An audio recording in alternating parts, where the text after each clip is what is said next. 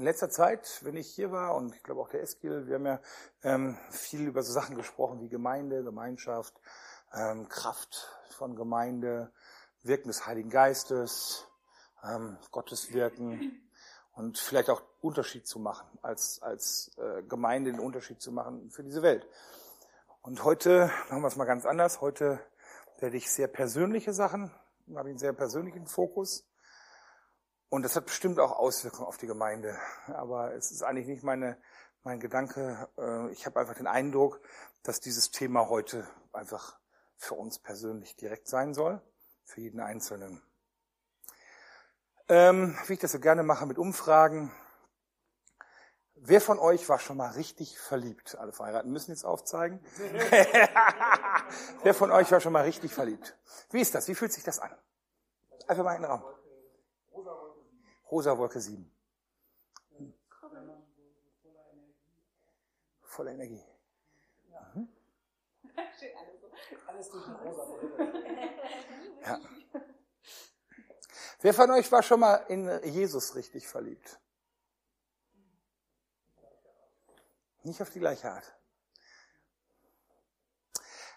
Aber also bei mir war das so, als ich irgendwie Jesus kennengelernt habe, das war nicht direkt am Anfang, aber irgendwann gab es echt so Momente, wo mein Herz genauso brannte, wo ich mich nur an ihn gedacht habe. Also so war es irgendwie auch bei Linda und ähm, äh, das, als, als wir irgendwie zusammengekommen sind, da hat man nur an die gedacht. Beim Studium denkst du schon, ah, gleich fährst du zu ihr und äh, warst froh, wenn du dann da warst und hattest irgendwie nur noch einen Fokus auf, auf, auf, auf meine Frau und äh, es war irgendwie total schön. Und genau das kenne ich halt auch von Jesus. Also dieses, dass mein Herz brennt und dass ich nur an ihn denke und dass er irgendwie immer dabei ist und ich die ganze Zeit immer wieder mich erwische, wie, wie, ja, wie er sozusagen meinen Fokus immer wieder fängt. So verliebt in Jesus sein. Und ich muss sagen, so dieses, dass sich alles um ihn dreht und dass man die ganze Zeit von ihm redet und Leuten damit auf den Sack geht, einfach weil mein Herz so voll ist, das, das finde ich, das finde ich total vergleichbar. Habt ihr das auch schon mal erlebt, so? Muss nicht, aber vielleicht beim, das sind vielleicht auch Phasen, die man hat. Ähm, dann ist jetzt die nächste Frage, die ich mir aufgeschrieben habe, äh, besonders provokant. Wer ist jetzt gerade so total verliebt in Jesus? Gut. Ha. Jetzt eine andere Frage. Hält so ein Verliebtsein, dieses Kribbeln im Bauch, dieses Wildsein und so, dieses Ah, hält das dauerhaft an? Nee. Nee, ne? Das ist eine Phase und das kommt, das kann auch mal wiederkommen, aber eigentlich ist es etwas, was nicht so beständig ist, sondern was zwischen Menschen, aber ich glaube auch zu Jesus einer tieferen Liebe weicht die fühlt sich nicht so energetisch powervoll an, aber wenn man mal ganz ehrlich ist, ist die viel tiefer. Die geht irgendwie, die ist ruhiger, tiefer, so wie eine Glut heißer ist als die Flammen, die lodern. So Flammen, die sind da und die sehen total wild aus, aber dass das wirklich heiß ist, so die Glut, ne? Und so finde ich, gibt es Verliebtsein, was irgendwie so hoch brennt und, und, und wo die Funken sprühen und, und dann gibt's halt tiefe Liebe, die, die dann halt auch dauerhaft ist. Ähm, und dann gibt es aber auch Momente in einer Beziehung zwischen Menschen, genauso wie zu Gott, wo die Liebe auch mal erkaltet, oder? Es gibt doch, wenn man mal ganz ehrlich ist, auch Momente, wo man sich, wo es eine bewusste Entscheidung ist, den Partner zu lieben. Man sagt, boah, ich habe gerade so einen Hals, aber ich, ich entscheide mich dafür, dich zu lieben. Und das gibt es auch bei, bei der Liebe zu, zu Gott. Dass man irgendwie gar nichts fühlt und dass man einfach dann sagt, ja, aber ich, ich will dich lieben. Und ich weiß nicht, wie es sich bei dir gerade anfühlt, so mit der Liebe zu Gott. Aber eigentlich wäre es ja schön, wenn es so richtig brennen würde, ne? Wenn man so richtig überrascht wird von diesen totalen Emotionen, die man da irgendwie auch mit verbindet und die man zu Gott hat. Ähm, Frag dich mal, wie dein Christsein aktuell ist. Also du musst es jetzt nicht laut sagen, aber frag dich mal. Bist du zufrieden? Dass du sagst so, eigentlich ist es gerade super. So läuft's doch gut. Es läuft alles super. Ich krieg das irgendwie ein bisschen hin mit stillen Zeit und Gottesdienst und so, das ist gut. Und Ähm, ist eigentlich voll gut, gerade so. So kann es bleiben, bis der Herr wiederkommt. Ähm, wenn ich solche Phasen habe, dann habe ich mich manchmal gefragt, ist das jetzt wirklich so? Oder ist es vielleicht auch ein bisschen Selbstzufriedenheit oder Bequemlichkeit? So, dass man sagt, so, ja, so ist gerade gut, weil man will keine Veränderung. Ähm, oder wäre es doch gut, wenn es noch mehr brennen würde? Oder vielleicht ist es bei dir so, dass du sagst, boah, eigentlich ist meine Beziehung zu Jesus und Gemeinde und Christsein sogar total anstrengend. Ist voll anstrengend. Äh, Bibel lesen, boah, muss ich mich überwinden? Klappt kaum, wenn selten. Gebet, Gebet, Gebet, Gebet. Gebet ist zäh. Man, man, man hat so die wichtigen Themen, die man runterrattert, aber es fehlen einem oft die Worte. Es ist anstrengend. Gottesdienst ist unregelmäßig. Ähm, gibt einem auch nicht immer was. Vielleicht bist du jemand, der gerade an einem Punkt ist, wo du sagst, boah, ich, ich würde gern mehr, aber ich würde gern mehr reisen mit ihm, ich würde gern mehr von ihm erleben, ich würde gern mehr für ihn machen, ich würde gern mehr Zeit mit ihm verbringen, aber irgendwie ist mein Leben so voll. Irgendwie der Job und der, der die Kinder und die Familie und äh, Studium und weiß ich nicht. Ich kriege das gerade nicht hin. Und deshalb, Gott liebt mich auch so und äh, ich muss nicht immer der, der total brennen. Es, ist, es geht gerade so. Ich würde gerne mehr, aber klappt nicht. Frag dich mal deine ehrliche Einschätzung, wie deine Liebe zu Jesus gerade ist. Brennt oder kaltet, theoretisch, oder geht so irgendwo, mal so eine Spanne zu machen. Fies, ne? Voll Brett, direkt Klatsch. ähm, ich will mir mit, ich will mir mit euch heute mal eine Gemeinde angucken, die wir in der Bibel finden, äh, die Epheser-Gemeinde. Die Gemeinde in Epheser, Ephesus, die Epheser-Gemeinde ist eigentlich in der damaligen Zeit die Vorzeigegemeinde schlechthin gewesen. Paulus schreibt viele Briefe an viele Gemeinden und in allen Briefen taucht viel Kritik auf. Da wird gesagt, das müsst ihr machen, das müsst ihr machen, hört damit auf, macht das, macht das, macht das. Aber der Epheserbrief ist randvoll mit Lob und Ermutigung. Keine Kritik. Es läuft alles super bei denen. Ihr macht das gut, ihr macht das gut, ihr macht das gut. Hey, haltet durch, es ist total super. Spannend ist, Ephesus ist eine Stadt, eine große Stadt damals gewesen, die auch so eine Hauptstadt des Götzendienstes war. Ganz viele nicht-christliche heidnische Tempel. Diana war da irgendwie ganz groß geschrieben. Also ich glaube, so als evangelistisches Pflaster schwierig. Ähm, und Paulus hat da eine lange Zeit im Tempel gepredigt, mehrere Monate. Ähm, dann gab es aber Ausschreitungen, dann gab es Aufstände und dann hat er sich zurückgezogen und hat dann zwei, gut zwei Jahre in der Schule des Tyrannus, also nicht des Tyrannus Rex, aber ähm, des Tyrannus gepredigt und gelehrt. Er ist über zwei Jahre in Ephesus geblieben und das Evangelium krempelt dort die Stadt komplett um. Also das hat so dermaßen Auswirkungen gehabt, wie gesagt, dass es sogar zu einem Aufstand kommt. Da gibt es so ähm, Silberschmiede, die dann einen Aufstand planen, weil die leben ja davon, dass irgendwelche Götzen gestaltet werden, so und äh, plötzlich will das keiner mehr, so und die machen Aufstand. Wie kann das sein? Und die versuchen da wirklich gegen ihn vorzugehen.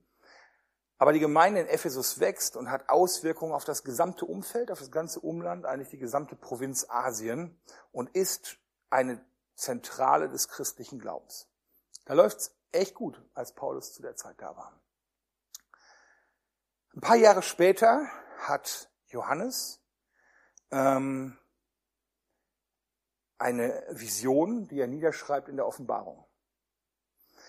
Dort sieht er Jesus und Jesus ähm, diktiert ihm Sendschreiben, Briefe an verschiedene, an sieben Gemeinden. Äh, also im Endeffekt schreibt das nieder, schickt ihnen das. Das ist also sozusagen Wort Gottes, Wort Jesu. Und Jesus, das lesen wir in Offenbarung 2 ab Vers 1, lässt ihn Folgendes ausrichten. Dem Engel der Gemeinde in Ephesus schreibe, also Engel ist jetzt der Aufseher, der Vorsteher, so, also eigentlich der Gemeinde in Ephesus schreibe Folgendes. Das sagt der, der, da hält die sieben Sterne in seiner Rechten, der da wandelt mitten unter den sieben goldenen Leuchtern. Also sprich Jesus. Ich kenne deine Werke und dein Mühsal und deine Geduld und ich weiß, dass du die Bösen nicht ertragen kannst. Und du hast die geprüft, die sagen, sie seien Apostel und sind's nicht und hast sie als Lügner befunden und hast Geduld und hast um meinen Namen willen die Last getragen bist nicht müde geworden. Also fängt wirklich auch wieder mit so einem richtigen Lob an. Ne? Aber ich habe gegen dich, dass du die erste Liebe verlässt. So denke nun daran, wovon du abgefallen bist, und tue Buße und tu die ersten Werke. Wenn aber nicht, werde ich über dich kommen und deinen Leuchter wegstoßen von seiner Stätte, wenn du nicht Buße tust. Aber das hast du für dich, dass du die Werke der Nikolaiten, also der, der Irrlehrer hassest, die ich auch hasse. Wer Ohren hat, der höre, was der Geist der Gemeinden sagt. Wer überwindet, dem will ich zu essen geben von dem Baum des Lebens, das im Paradies Gottes ist. Was ist mit denen passiert? Also die super Vorzeigegemeinde, wo alles super läuft, was ist mit denen passiert? Es, es, es läuft doch gut. Und er sagt ja auch, ich kenne deine Werke. Die haben viel gemacht. Die haben einen riesen Radius gehabt. Die haben wirklich viel für ihn gerissen. Ich kenne deine Mühen, den Einsatz, wo du dich irgendwie aufgebracht hast. Sie waren total aktiv. Ich kenne deine, ich sehe deine Geduld. Die sind beständig, die sind dran geblieben. Die haben nicht aufgegeben, auch in schweren Zeiten. Ich glaube, die hatten schwere Zeiten. Sie sind nicht müde geworden. Er sagt, dass sie geistlich fit sind. Er sagt ja, sie haben geprüft und die Ehrlehre verbannt. Die haben also das Gute erkannt. Die haben wirklich gemerkt, was ist gut und was ist falsch und äh, haben da den Feind auch bekämpft. Sie waren also auch geistlich fit. Und sie waren sogar bereit, Last zu tragen und, und mit, für ihn zu leiden. Also eine tolle Gemeinde. Wären wir nicht froh, Remscheid genauso wie, wie Hagen oder Jesus Freaks allgemein, wären wir nicht froh, wenn Jesus diese Sachen über uns sagen würde? Das ist doch der Hammer. Und Jesus sieht das und er lobt.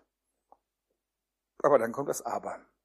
Und das ist eine heftige Kritik. Das ist, ja, Leuchte, ich will deinen Leuchter, wenn du das nicht machst, dann will ich deinen Leuchter wegstoßen, ich will dich verwerfen. Das ist schon krass. Aber ich habe gegen dich, dass du die erste Liebe verlässt. Aber wenn nicht, sagte dann, werde ich über dich kommen und deinen Leuchter wegstoßen von seiner Stätte. Also Jesus scheint hier was total anderes wichtig zu sein. Ähm, es geht ihm nicht um die Werke, um den Erfolg, um die Leistung, die man bringt, um die Ergebnisse, die man erzielt, um die Menschen, die man zu ihm geführt hat. Es geht ihm um diese erste Liebe. Und das erinnert mich total an die Worte, die wir in Matthäus 7, 22, 23 lesen können.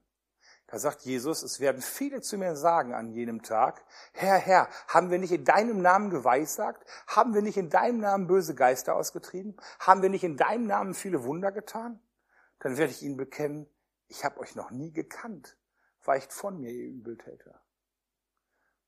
Also es geht ihm um das Kennen, um das Intimsein, um diese erste Liebe. Und nicht dieses Verliebtsein mit Gefühlen und so, Schmetterlinge im Bauch, Kribbeln im Bauch, sondern diese, das, diese tiefe Liebe, die wächst, das ist gut. Aber wenn man frisch verliebt ist, und ich glaube, das meint er mit der ersten Liebe, wenn er frisch verliebt ist, dann hat der, der Geliebte die höchste Prio.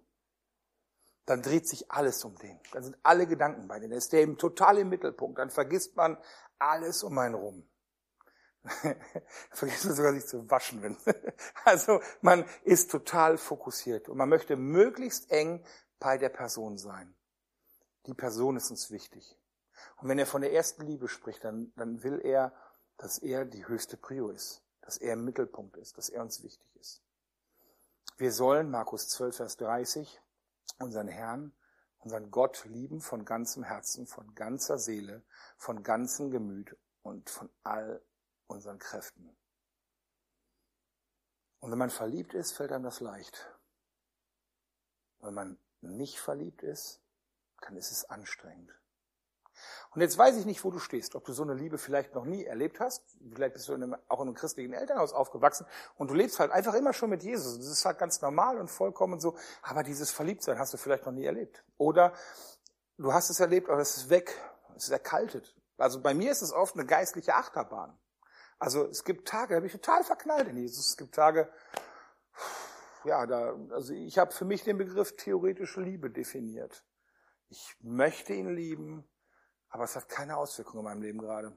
Also nichts von dem, was ich da aufzähle, von diesem Prio und so weiter und so fort. Das passiert mir immer wieder. Mal habe ich total Feuer, das kann nach einem Frickstock sein, das kann nach einer guten Gebetszeit sein, das kann nach einem coolen Moment sein und manchmal ist es total kalt. Und ich weiß nicht, wo du stehst, aber ich möchte dir als allererstes sagen, das ist vollkommen normal. Das ist in der Ehe normal. Also wenn man mal ganz ehrlich ist, wenn man so, wenn man so ein bisschen verheiratet ist, wir sind jetzt 14 Jahre verheiratet, so wenn man jetzt ein bisschen verheiratet ist, dann denkt man immer, boah, bei allen anderen läuft super, nur bei dir nicht. Ne? So, boah, die sind immer, oh, die sind immer Volke sieben. Aber wenn man ganz ehrlich spricht, so, ja, ich kenne die Zeiten auch, wo man sich ankotzt gegenseitig. Und da muss man halt durch. Ne? Es ist normal. Und äh, so ist es auch zu Jesus. Es ist normal. Es kann immer mal erkalten. Das passiert jedem.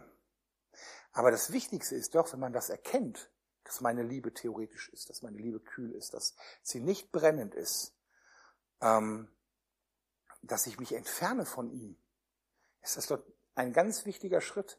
Da überführt mich doch der Heilige Geist. Das ist doch der erste Schritt, wo ich sagen kann, ich will das nicht. Ich will aber, dass mein Herz brennt für ihn, für meinen Partner oder für Jesus. Ich, das ist doch ein ganz wichtiges Element, wenn man das erkennt. Und dann ist doch eigentlich nicht schlimm, dass es kalt geworden ist, sondern dann ist doch wichtig, was mache ich daraus? Wie gehe ich damit um? Ja, ist halt so, lassen wir halt einfach weiterlaufen oder drehe ich mich um? Und Jesus gibt ja hier in diesem Brief auch äh, eine, eine Option zur Umkehr. Das ist ja kein, kein Verurteilen, sondern es ist eine Warnung. Er sagt, wenn du das nicht tust, wenn du dich nicht umkehrst, also Buße heißt ja umkehren, wenn du das nicht tust, dann passieren diese Sachen mit dir. Und deshalb ist es wichtig, dass wenn man erkennt, hey, meine Liebe brennt nicht mehr, dann muss meine Frage sein, wie kriege ich die Leidenschaft zurück? Oder wie kriege ich überhaupt Leidenschaft? Wie schaffe ich das? Wie kann ich das wieder anzünden? Wie kann man das auch in einer Beziehung anzünden? Und spannend, es gibt drei wichtige Tipps, sagt dieser, sagt dieser Text. Ähm, das erste ist, so denke nun daran, wovon du abgefallen bist. Andere Übersetzungen sagen, erinnere dich daran, wie es mal war. Aus welcher Höhe, schreibt ein Übersetzer, aus welcher Höhe du gefallen bist. Also, wenn du total verliebt bist in Jesus und jetzt nicht mehr, aus welcher Höhe du gefallen bist, erinnere dich daran, wie war das, als du wirklich gebrannt hast? Wann war das? Nimm dir Zeit und versuch dich mal dran zu erinnern. Gedenke der Momente. Das wird ja auch ein Ehetherapeut sagen, wenn es mal gerade nicht gut läuft. Dann überleg dir, wo waren die Momente, die gut waren. Teilt das. Weißt du noch, damals da war das und das und das. Das war so schön und da haben wir uns echt geschworen, dass wir zusammenbleiben wollen. Und solche Momente kennt doch jeder auch irgendwie mit Jesus, wo man sagt, wow, das war so, ich war so berührt, es war so toll, dieser Gottesdienst. Wow, dieses Gebet, diese Lobpreiszeit ist irgendwie, hat mein Herz verändert, hat mich verändert. Solche Momente, sich dran zu erinnern. Manche Leute schreiben Tagebuch. Ähm, ist jetzt nicht für jedermann was. Ich persönlich bin auch nicht der Tagebuchtyp, aber ich schreibe mir zumindestens. Ähm, ich habe so einen so einen, so einen Moment, wo Jesus, wo Sachen, ich schreibe mir alles auf, wenn Gott zu mir spricht. Das schreibe ich mir auf. Das nehme ich mir wieder hervor. Wenn ich Zeiten habe, wo ich Gott nicht hören kann, dann nehme ich mir hervor, ey, da hat er gesprochen, da hat er gesprochen, da hat er gesprochen. Und dann sehe ich auch, ey, das ist passiert, das ist eingetreten, das hat geklappt, das ist...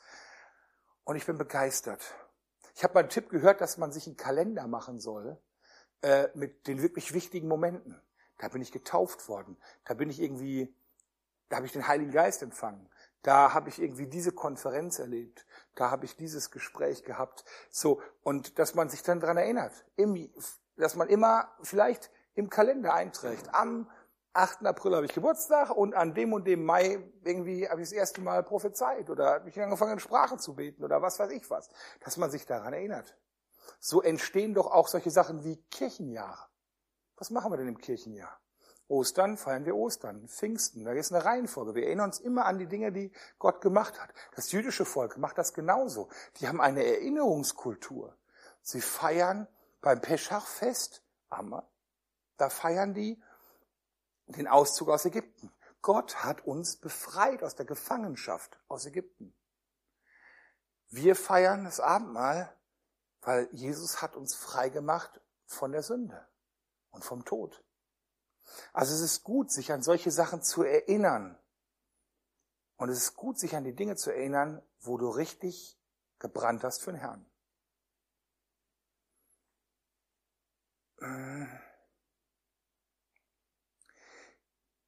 Manchmal erlebe ich mich dabei, dass ich gesagt habe, ich hatte zum Beispiel eine Phase, wo ich total oft total bereit im Geist war. Manche kennen diese Phasen von mir, äh, einige nicht ähm, wo ich also wirklich häufig sehr stramm war und äh, ich vom Heiligen Geist immer so dermaßen durchgerüttelt wurde, dass ich teilweise gelallt habe und nicht gehen konnte und so weiter und so fort. Es war also wild. Und ich liebe dies, ich liebe das. Ich bin ja ein Extrogi und ich liebe das, breit zu sein vom Heiligen Geist. Seid betrunken des Heiligen Geistes. Finde ich total geil. Das habe ich lange Zeit nicht gehabt. Ich weiß, glaube ich, auch warum. Ähm, der Herr hat da seine guten Gründe. Ähm, ist auch gut, akzeptiere ich. Manchmal ertippe ich, tappe ich mich aber sage, ach, wäre das doch wie damals. Ach, das war so schön. Und da muss ich einfach mal ganz genau sagen, nein, damals war nicht alles besser. Das gilt für Politik, das gilt für die Gesellschaft, das gilt äh, auch für den Glauben. Damals war nicht alles besser. Darum geht's nicht. Wichtig ist, es wird auch nie so sein wie früher. Weil das, was du jetzt bist, bist du aufgrund deiner Geschichte mit Gott. Das, was du jetzt bist, ist deine Historie. Aber diese ganzen Dinge, die du erlebt hast, die nimmst du ja mit. Das heißt, das ist, das ist ein Fundament, auf dem dein Glauben auch wächst, auf dem deine Beziehung wächst. Alle Erlebnisse, die du bisher hattest, auch wenn du dich nur an die erinnerst. Und auch wenn die jetzt nicht mehr so aktuell feurig sind, sind Dinge, auf die man aufbauen kann. Gott ist außerhalb von Zeit und für Gott ist das gerade erst passiert. Und ich glaube, dass Gott hier sagt so, hey, lass uns doch mal gemeinsam zurückgehen und uns daran erinnern, was wir gemeinsam hatten. Was dich ausmacht. Weißt du noch, als wir damals zusammen am Boden und lagen und geputzelt sind? Und ich kann dir sagen, du bist immer noch du, auch wenn sich das ändert.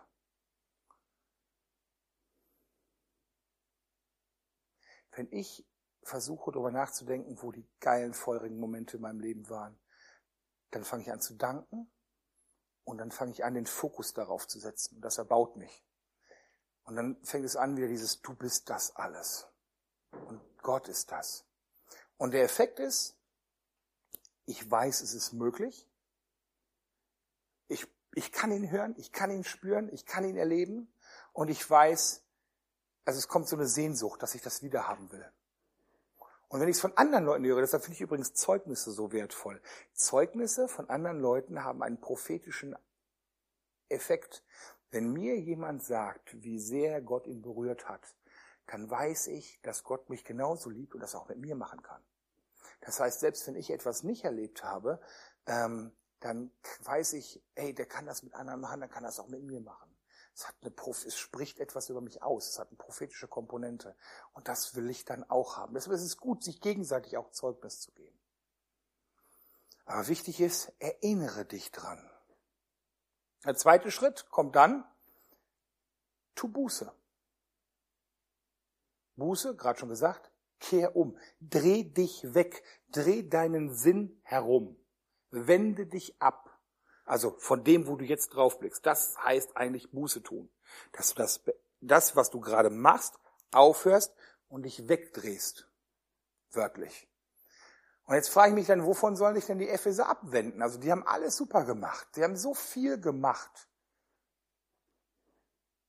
Aber dieses ihn kennen. Ich meine, das kannten die auch, ne? Aber vielleicht ist das irgendwann vor dem vielen Tun verloren gegangen. Ein Beispiel dazu. Ich baue total gerne Lego. Schon seit der Kindheit baue ich gerne Lego. Ich konnte Raumschiffe bauen, die ich so hochgehoben habe, dass sie links und rechts auseinandergebrochen sind. Solche. Ich war total der Lego-Bauer. Das hat dann irgendwann eine Zeit lang nicht mehr so, aber jetzt, wo ich einen Sohn habe, der langsam auch voll Bock auf Lego, baue ich auch wieder Lego. Also wir haben zum Beispiel zusammen uns den äh, zu Weihnachten schenken lassen, so den äh, diesen riesigen Schaufelradbagger. Sieben Tage haben wir da angebaut. Sieben Tage von morgens bis abends. Kennt ihr diesen Schaufelradbagger? Also motorisch getrieben, ist schon ein fettes Ding hinterher. Also wir stehen auf Lego. Und er kommt immer an und hat auch heute schon, also nachher will ich noch Lego mit ihm bauen. Herr Johannes kommt dann an und sagt, hey, lass uns Lego bauen zusammen. Und ja, gerne.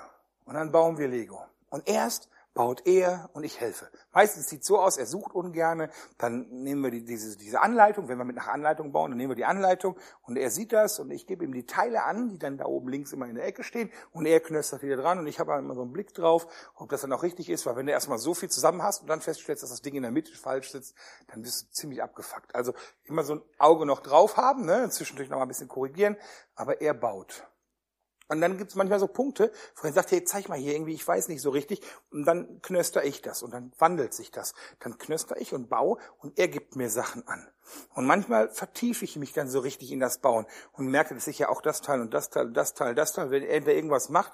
Und irgendwann stelle ich fest, oh, mein Sohn ist aufgestanden und guckt fern. Und ich habe einfach weitergebaut. Wir wollten, ich wollte mit ihm zusammen Lego bauen. Ich baue das natürlich auch gerne, aber ich mache es auch total gerne, weil ich weiß, dass es für sein Hirn total gut ist, Lego zu bauen. Das fördert ihn ungemein. Aber das Miteinander ist auf der Strecke geblieben, weil ich mich so auf das Lego-Bauen konzentriert habe, dass das Miteinander nicht mehr wichtig war. Und wenn man merkt, dass das Feuer ausgeht, dann ist es genau das. Dann geht es darum, Buße zu tun. Nicht einfach die Dinge weiterzumachen, die man gemacht hat, es geht nicht darum, dann irgendwie noch mehr zu machen fürs Reich Gottes, noch schönere Gottesdienste, noch, noch schönere Predigten, noch mehr Bibel lesen. Ja, Bibel lesen ist gut, weil da begegnet man ja drin. Aber die, die Tat an sich ist nicht das Wichtige, sondern umdrehen und den Blick auf ihn. Das Lego hinlegen und wieder zu ihm gehen. Wovon musst du vielleicht umkehren? Und wie gesagt, diese Sachen können total heilig daherkommen. Man kann zu viele Dienste im Reich Gottes tun und Jesus steht nebenbei. Oder steht schon an der Tür und hält sich mit jemand anders. Dann bist du, machst du Sachen für ihn und nicht mit ihm. Haben wir nicht all diese Dinge in deinem Namen getan? Und er sagt, ich kenne euch nicht. Wer seid ihr? Die haben das gemacht, aber die kannten ihn nicht. Und auch bei den Ephesern, die haben total viel erreicht, aber die Beziehung war weg, weil sie so viel für ihn gemacht haben. Krass, ne? Und ich glaube, die kannten den, aber es ist eingeschlafen. Wovon musst du umkehren? Das Leben ändert sich, ist auch so eine total tolle Ausrede, die man so im mittleren Alter immer wieder hört. Erlebe ich selber. Das Leben ändert sich. Man kriegt Familie, Kinder, also Frau, Kinder, Familie, Haus, Job. Das soll man nicht aufgeben. Also kehr um davon, weg mit dir, Kind. Weiche von mir. Da wünscht man sich manchmal was. Weiche von mir. Äh, das nicht. Aber es geht darum, die Prioritäten zu prüfen. Jesus first. Wieder zurück Jesus zu integrieren. Meine Frau hat mir zum Thema Abnehmen was gesagt, das passt hier sehr gut. Wer will, findet immer einen Weg und wer nicht will, findet immer einen Grund. Warum du nicht mehr brennst für den Herrn. Da gibt's viele, viele Gründe. Aber wenn du brennen willst für den Herrn, dann gibt's auch immer einen Weg. Und bei mir ist zum Beispiel das, dass ich gesagt habe, ich will wieder stille Zeit machen. Und ich bin kein Morgenmensch, aber ich stehe halt jetzt eine halbe Stunde früher auf. Und wenn es fünf ist, dann stehe ich um halb fünf auf. Voll scheiße. Bedeutet auch, dass ich später ins Bett, früher ins Bett gehe. Aber ich versuche es irgendwie, weil es die einzige Zeit ist am Tag, wo es still zu Hause ist und ich wirklich stille Zeit machen kann. Das ist ein Opfer, aber es muss manchmal sein. Vielleicht sind es auch Kompromisse. Ja, man kann ja nicht immer nur Kirche. Ich will nicht immer nur das heilige Zeug machen. Man will ja auch mal was anderes machen. Man kann ja auch mal ausgehen irgendwie. Man kann ja auch mal normale Sachen machen. Ne? Die Genüsse der Welt, Sünden, Ersatzbefriedigung. Finde ich voll spannend. Da hat der Johannes Hartl mal gesagt, das schiebt sich fast immer sofort zwischen dich und Gott. Es trübt eigentlich Sünde oder Kompromisse, wo du nicht kompromisslos mit Jesus gehst, trübt dein, dein Genuss an Gott fast immer sofort. Es geht nicht beides irgendwie. Der Spaß an Gott geht verloren. Das ist mein Wort. Spaß an Gott geht verloren. Vielleicht muss man da mal umkehren, sich abwenden, zurückdrehen. Ich finde dieses Bild total perfekt. Dieses Buße tun, wenn man weiß, was das bedeutet, passt total, weil ich habe meinen Blick von ihm abgewendet. Vielleicht auch für ihn, aber ich habe meinen Blick von ihm abgewendet, so wie Petrus auf den Wellen, auf die Wellen gestarrt und abwenden, Umkehr, Buße heißt Blick wieder auf Jesus, ihn anschauen, zurück zur ersten Liebe, abwenden von Beziehungsstörern.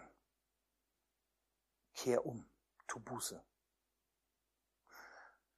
Und jetzt wird's praktisch. Und dann, dann tu die ersten Werke. Was sind erste Werke? Was hat dich zum Brennen gebracht? Die Dinge, die man früher gemacht hat, das sind praktische Sachen. Was hat dich zum Brennen gebracht? Was hat, was waren die Momente, die bei dir Leidenschaft für Jesus erzeugt haben?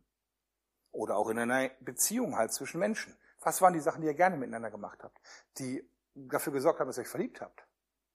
Mach das wieder. Wenn du irgendwie total geile Zeit im Lobpreis hattest und dein Herz hat gebrannt irgendwie, dann mach Lobpreis. Wenn du, wenn du irgendwelche Konferenz cool fandest, geh dahin. Das hilft auch oft jetzt. Also erinnere dich und dann tu diese Dinge. Machen. Das zweite ist halt Dinge abschneiden, wieder sein lassen. Erste Werke heißt die Prioritäten wieder gerade richten. Es geht auch nicht mal so sehr darum, Dinge zu tun, sondern es geht darum, wieder dir die Prio gerade zu rücken. Und abschneiden heißt manchmal auch, ähm, Sachen wieder zu opfern, die einem lieb geworden sind. Feuer fällt auf Opfer. Mein Seelsorger sagt immer, ganz pragmatisch, einfach machen. Das ist mein nächster Tipp. Einfach machen. Nimm dir Zeit mit ihm. Nur mit ihm.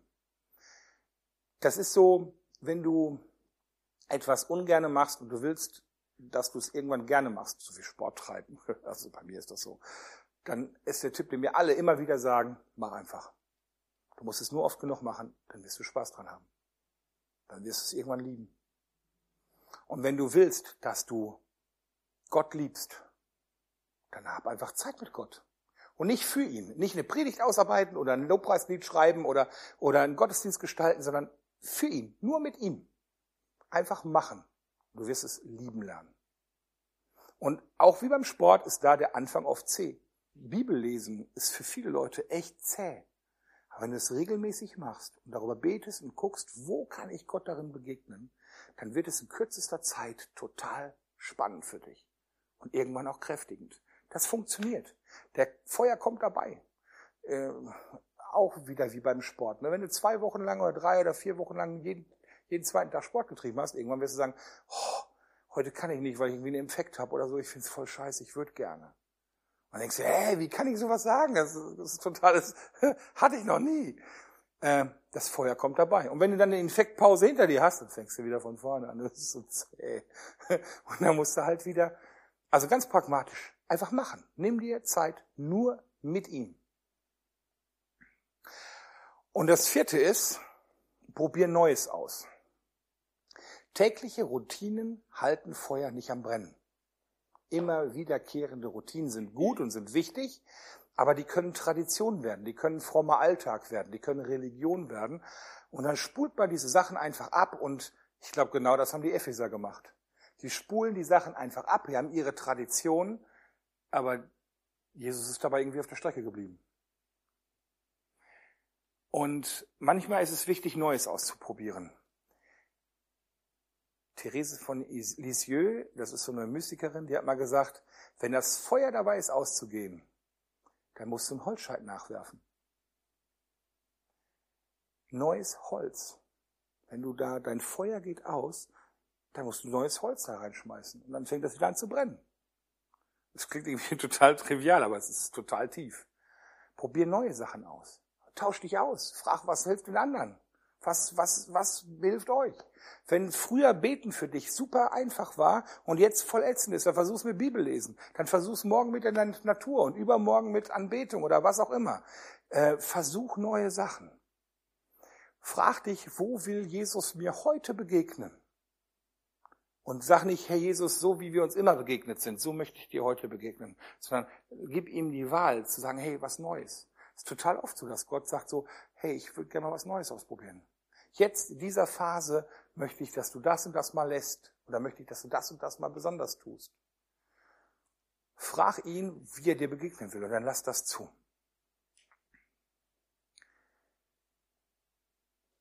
Ich komme zum Schluss und ich wiederhole noch kurz. Frag dich, wie ist deine Liebe zu Jesus? Und wenn die Tendenz ist, dass du sagst, du ist erkaltet oder sie ist gar nicht da oder sie ist theoretisch oder ich habe meinen Blick nicht mehr auf ihn oder mein Feuer geht aus oder das war eigentlich noch nie so richtig feurig, dann erinnere dich dran, wo es cool war.